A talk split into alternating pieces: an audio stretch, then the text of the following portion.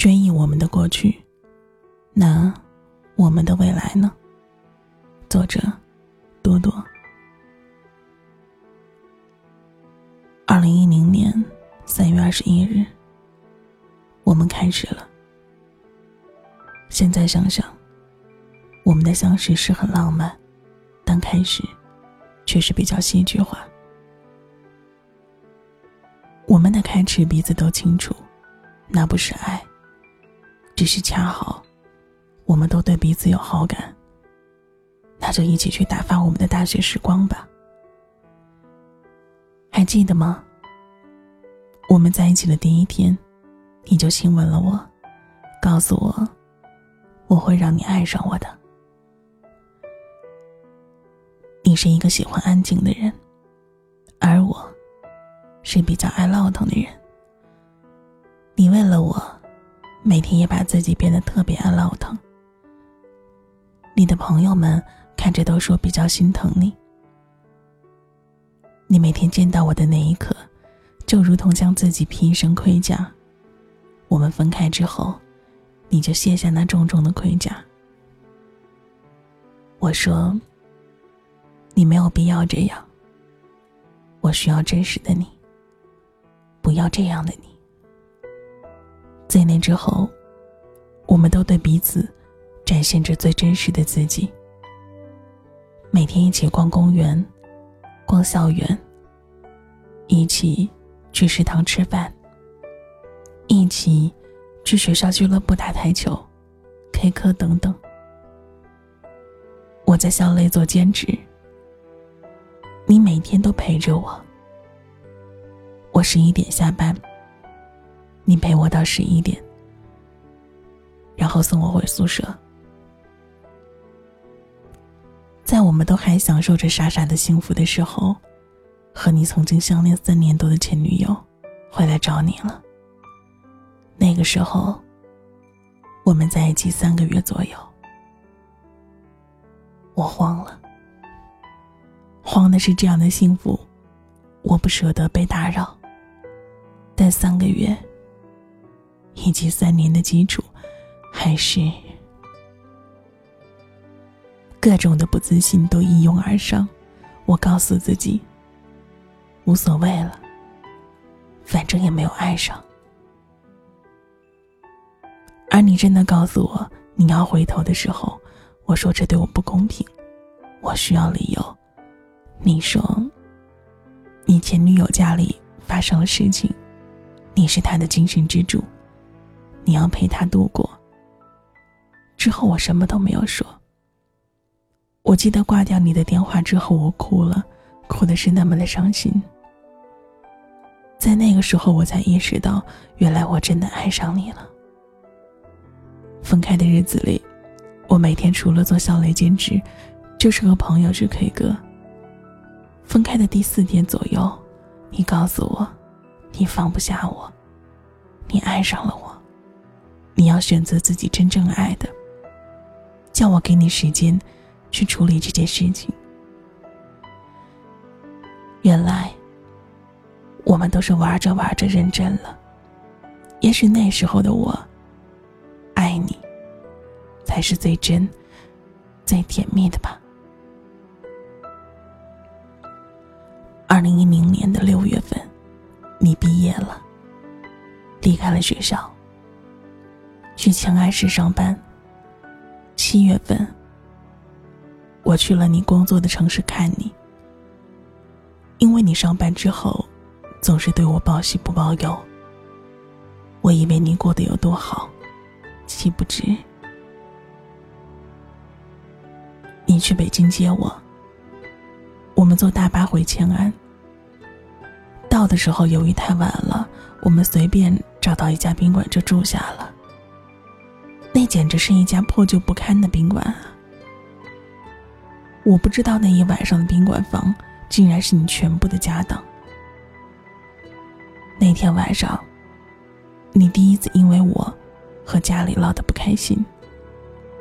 我也是第一次看见你发起脾气来竟然那么的可怕，第一次知道你是那么偏激而倔强的一个人。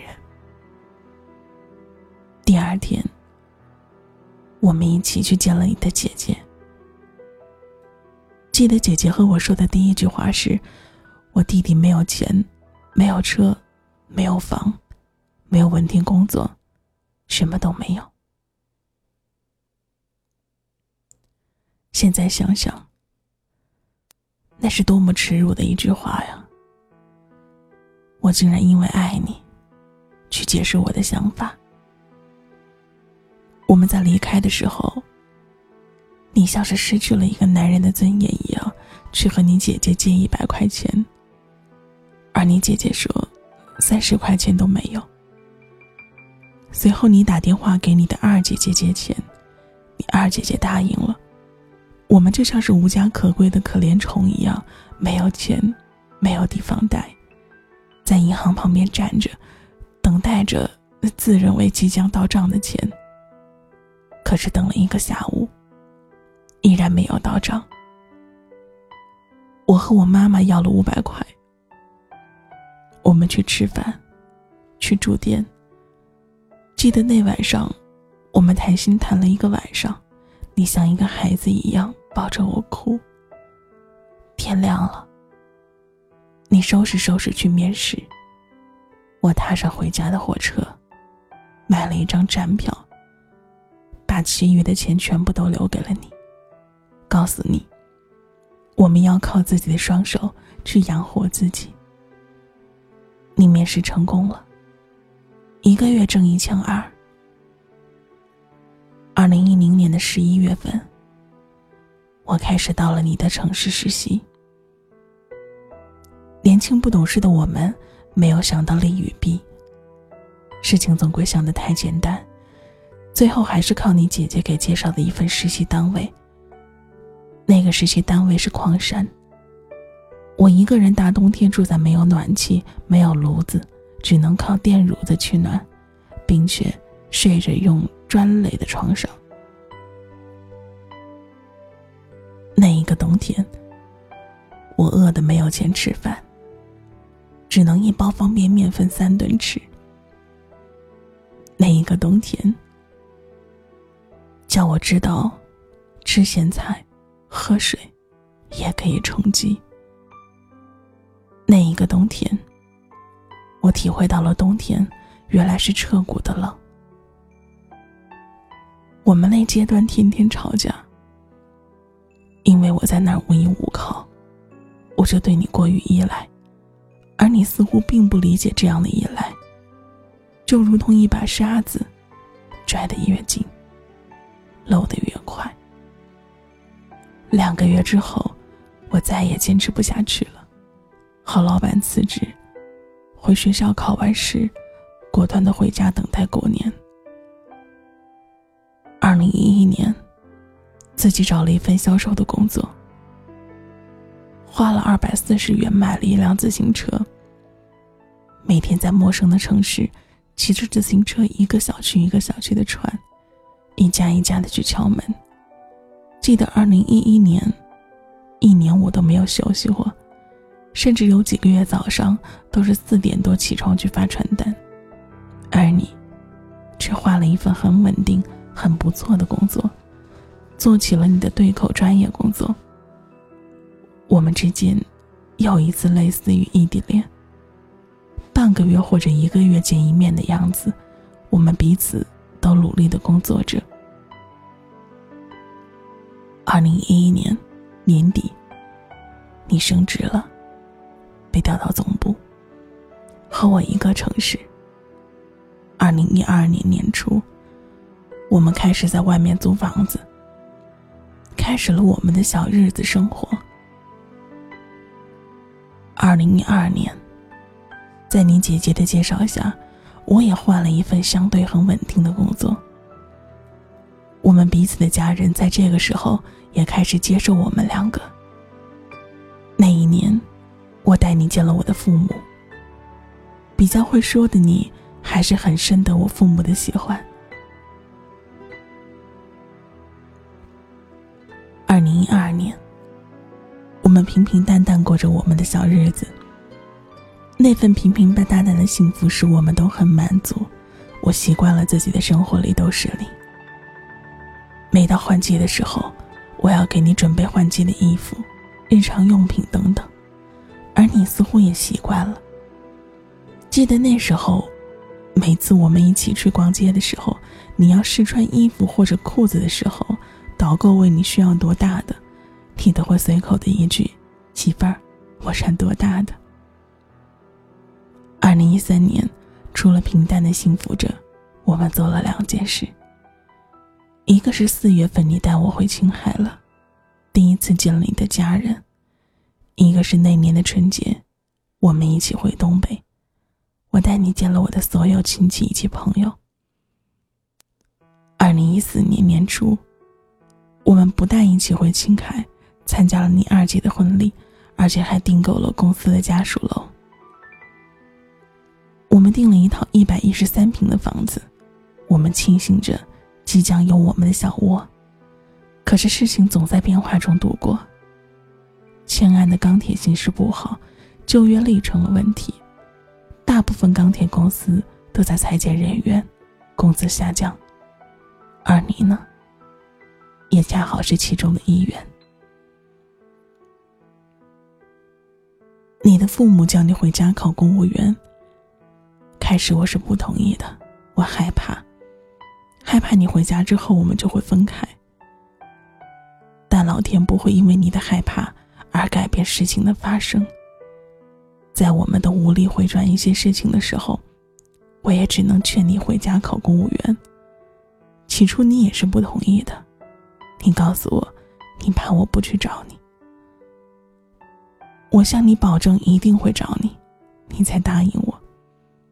说实话，在我说服你的时候，我确实没有做好去找你的准备。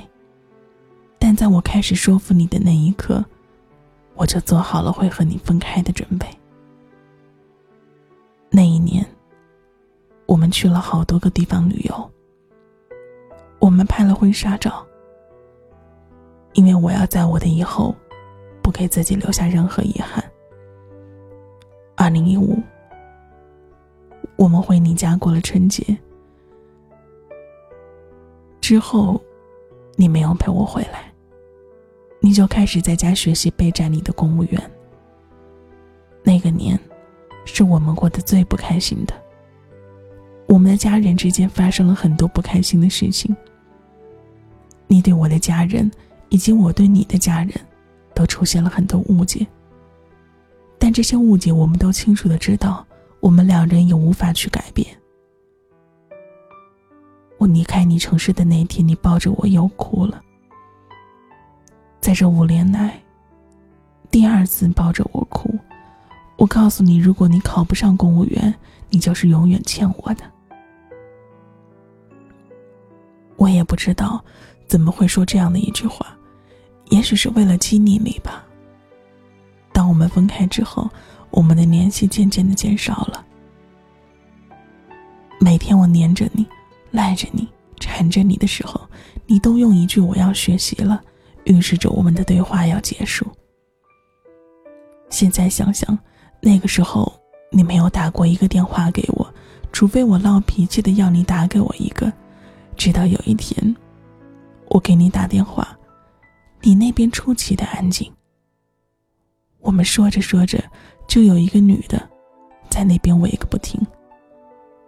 我怎么问你，你都不承认。但你知道吗？你的解释一直都很烂。慢慢的，我开始惊慌起来。我没有了安全感，我决定要和你结婚。我以为那一页纸就是我们爱的保障。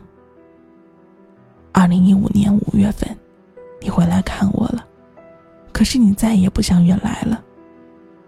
我和你说我不舒服，我要你陪我去医院检查，你答应了，可是你还是先去看你的姐姐。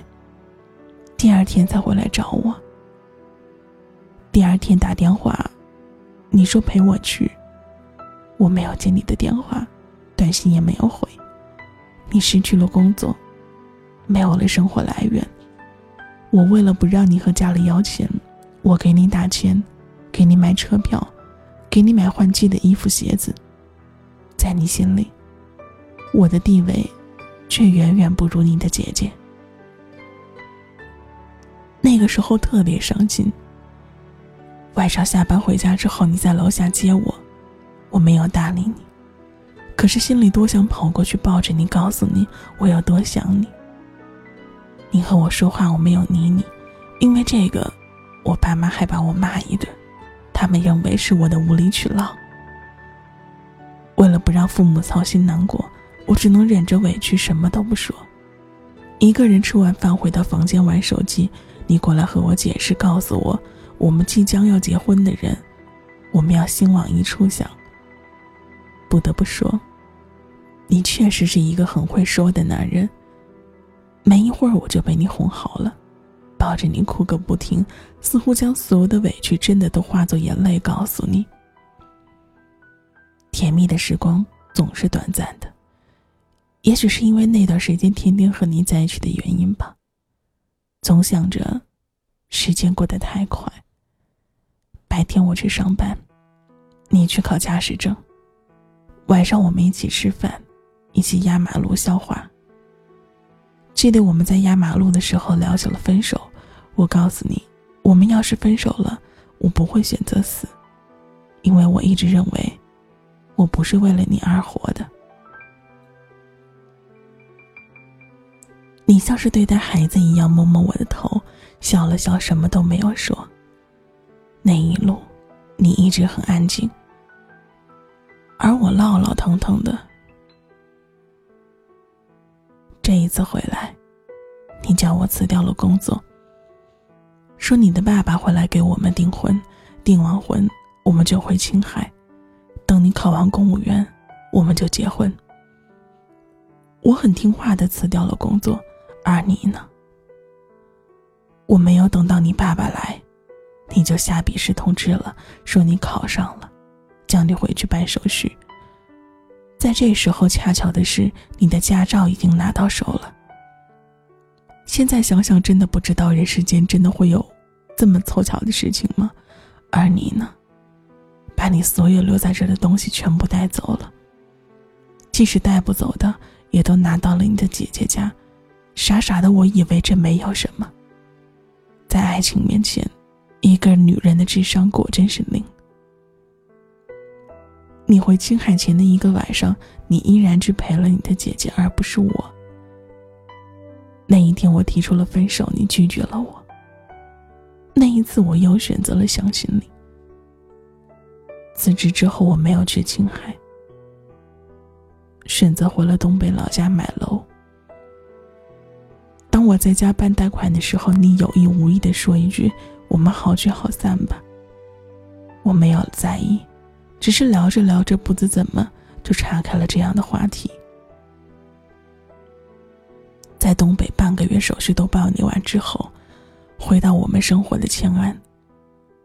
我告诉你，我们订婚吧，这样我就可以去找你，因为我要还房贷。我真的没有时间让自己休息。可你呢？你总会有 N 个理由推脱，我也无法控制自己的情绪。我们说，我们分手吧。这一次你回答的特别干脆，你说好。我说，你将我的衣服帮我邮寄回来吧。至于五年多我们彼此之间买的东西是谁的就归谁吧，在谁那儿也就归谁。你说好。恰巧。我们分手的日子是二零一五年的六月二十一日，那一天，是我们在一起五年零三个月。那一天晚上，我特别安静，把自己关在黑漆漆的屋子里面，关掉手机，安安静静的睡了一个晚上。当第二天醒来的时候，我无法比喻自己的痛。我打电话给你，叫你接我到你的身边，不要和你分开。而你说我们再也回不到以前了，我们之间以及我们的父母之间是有隔阂的，再也回不去了，我们就好聚好散吧。无论我怎么央求你，你的回答一如既往是这样的。那时候的我似乎觉得整个人的天都塌下来了，就如同一套房子没有了承重墙，无助的我似乎失去了一个人生存的能力。没有工作，没有爱情，没有无情。在这五年中，我很少和朋友出去吃饭，一起玩我无法再生活在这个城市，因为这个城市都是你。我也无法再住在我们的家。家的每一个角落都是你给我的快乐。最后，我选择自己去天津。六月二十三日，一个人拉着旅行箱走出我们生活五年多的城市。那一刻，看着那个城市的每一个角落，都痛到窒息。我永远无法忘记在那个城市走出来的痛。到了天津，有人问我是否要到天津火车站的楼上看看你即将要生活的城市。我拒绝了，因为我不是怕受不了，是我真的无法承受那种痛。人在每一个阶段都要给自己一个活下去的理由，那时候，我的理由就是要找工作。找到工作之后，我就可以慢慢的疗伤了。七月七，我找到了工作，但远远不是自己想象的样子。我的痛没有少。我去超市看着你曾经经常吃的零食，我会哭；看着德芙巧克力，就会呈现每一次我们一起去逛超市，走到那里都会问我德芙是什么意思。我就会嗲嗲的告诉你，Do you love me？你就会顺口告诉我，Yes I do。看着我曾经戴了五年戒指的手也会落泪。摘掉戒指那一块是出奇的白。说起来很讽刺。我们是情侣手机、情侣表、情侣戒指等等。五年多，我就如同一只小鸟。而你却是我的另一半翅膀，你走了，我就是断翅的小鸟，没有了飞翔的能力。那一刻，我有想过要不要活下去。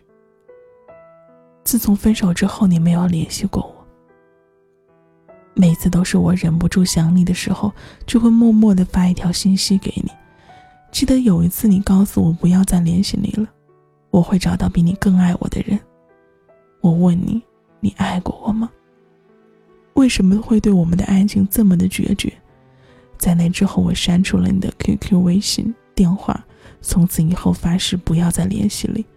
每天按部就班的上班下班，重复着两点一线的生活，唯一的乐趣就是做饭做菜，和室友喝一杯，闲聊时吃天津的美食，做 SPA、健身房健身等等。逼迫着自己习惯和你没有的习惯。我害怕安静，因为安静下来的时候，我就会无法控制的想你。也只有那个时候，我才知道，原来想一个人可以想得如此发疯。无法形容分开半年多，我的日子是怎么过的。但一个人在绝望中找到希望，生存下来，那个过程确实很痛。五年多的每个节日，每个点滴，纵使你在避讳，但那个点，总是无法排斥会重合的。新的伤疤结了丝，撕了结，最后对疼痛麻木了，也就无所谓了吧。虽然我曾经说过我没有恨过你，没有怨过你，但每当自己特别难的时候，就是我在恨你的时候，恨你的决绝，恨你的不负责任。分开六个月零二十三天的时候，你突然打了一个电话给我。人真的很奇怪，爱也很神奇，一个气息都能感应到那个人一定是你。但众所周知的，所有失恋情节的第一话就是“你过得好吗？”曾经我幻想过很多这样的画面，但没有想到的是，这一刻没有一句话是我所想过的回答。面对你，我还是无法狠心。一个电话，半年多的努力都烟消云散了。身边的朋友以及家人都劝我不要回头，因为他们都知道，我这半年是怎么过的。可是我没有。那几天我的心特别安静，从来没有一次这么明确的顺从那颗心。而你呢？每天都会叫我回青海找你，不找你就不爱你了。可我真的没有，真的，再也没有那个为了爱不顾一切的勇气了。古人云：“一年被蛇咬，十年盼井绳”，总是有一定道理的。我用现实与理智的想法告诉你：我不去找你，并不代表不爱了。你在电话那头告诉我：“宝宝，你长大了。”此刻眼泪很神奇的唰的就流了下来。有些成长，真的是逼出来的。事情摆在那里，不由得你逃避；事情推着你前进的时候，你想不长大都不可以。爱情如同一杯烈酒，被你最爱的人打翻之后，你必须剩些水再给别人。显然，这个人，也包括曾经最爱的你。这就是我们的过去，那我们的未来呢？我不知道。一句“顺其自然”，戳痛你的泪点。原来，爱真的很辛苦。走得太累了，眼皮难免会沉重。你没错，是应该回家坐坐。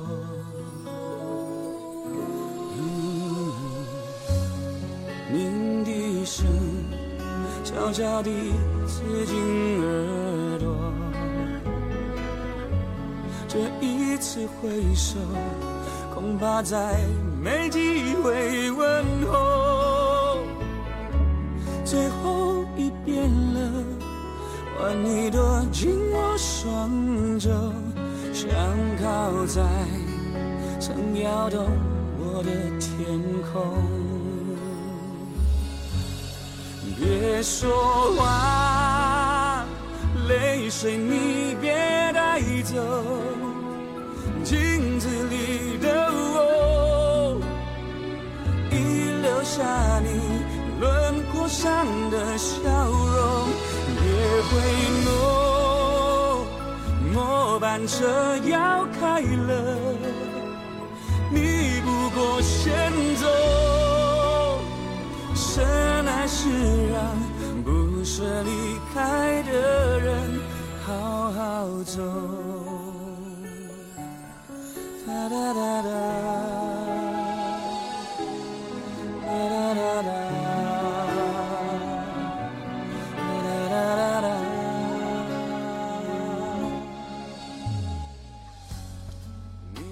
这个故事在这里就听完了，最后一首。小黄旗的末班车，分享给正在收听节目的你们。我是弦音，弦音的弦，弦音的音。感谢你收听《岁月如歌》。想要投稿的朋友，可以加入我们的 Q 群：六幺五八七三七九，六幺五八七三七九。然后联系群管理，将稿件发送至群主的 QQ 邮箱。就可以了。同时的话，也可以点击关注咸鱼的喜马拉雅个人电台。那一年失去的忧伤，我们下次再见吧。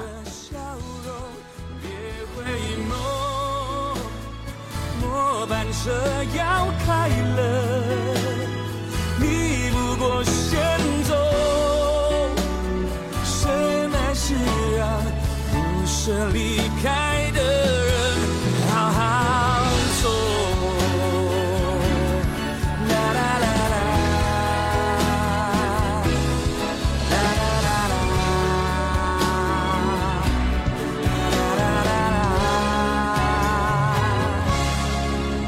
牵挂。